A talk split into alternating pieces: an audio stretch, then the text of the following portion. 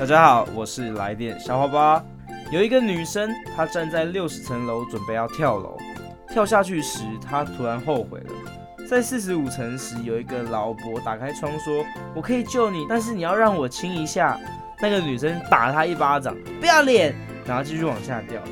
三十层时，又有一个老伯打开窗户说：“我可以救你，但是你要让我亲一下。”那个女生又打他一巴掌说：“不要脸，然后又继续掉下去。”女生又心想。神啊，再给我一次机会，拜托！